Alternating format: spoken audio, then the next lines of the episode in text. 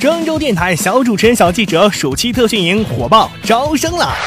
家长放心，筑梦未来，全接触浸泡式主播人生体验，开拓孩子视野，提升沟通采访能力，参与广播直播，真枪实弹训练营，来场实战才锻炼。我们只做对孩子有影响力的事情，名额有限，报名从速。详情请关注蜻蜓 FM 河南微信公众账号，回复头条即可获得购买链接。作为父母，你准备给孩子什么样的礼物呢？是精美的童书、炫酷的玩具，还是一段令人愉悦的旅程呢？没错，这个每个人的想法都不一样，每个孩子的需求也都不一样。但是这个礼物都是离不开消费。日前呢，多家电商平台发布了儿童经济消费大数据，分别从消费区域、人群及类别等多个维度呢，对儿童节线上消费进行了深入的分析。那么，孩子们最爱哪些商品呢？消费趋势又呈现哪些新的变化呢？我们让大数据带大家一起看看。在女人经济快速增长之后，商家逐渐将目光转向儿童经济。调查显示，我国儿童消费在家庭支出中的比例持续增长，其中城市用户消费占大头。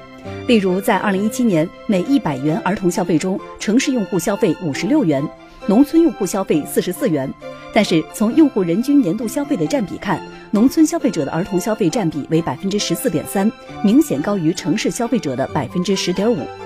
那么，在儿童消费品类结构方面有哪些变化呢？数据显示，二零一七年儿童基本花销以用、吃、智力为主，销量占比分别为百分之四十五、百分之二十五和百分之十七点二。但值得一提的是，儿童消费品类结构呈现出一些变化，家长们花在才艺、智力和吃方面的消费在不同程度的增长，其中以才艺消费增长最为明显。谁说只有儿童过儿童节？还有青年人。在购买玩具的消费者中，有百分之四十五为三十岁以下青年人群。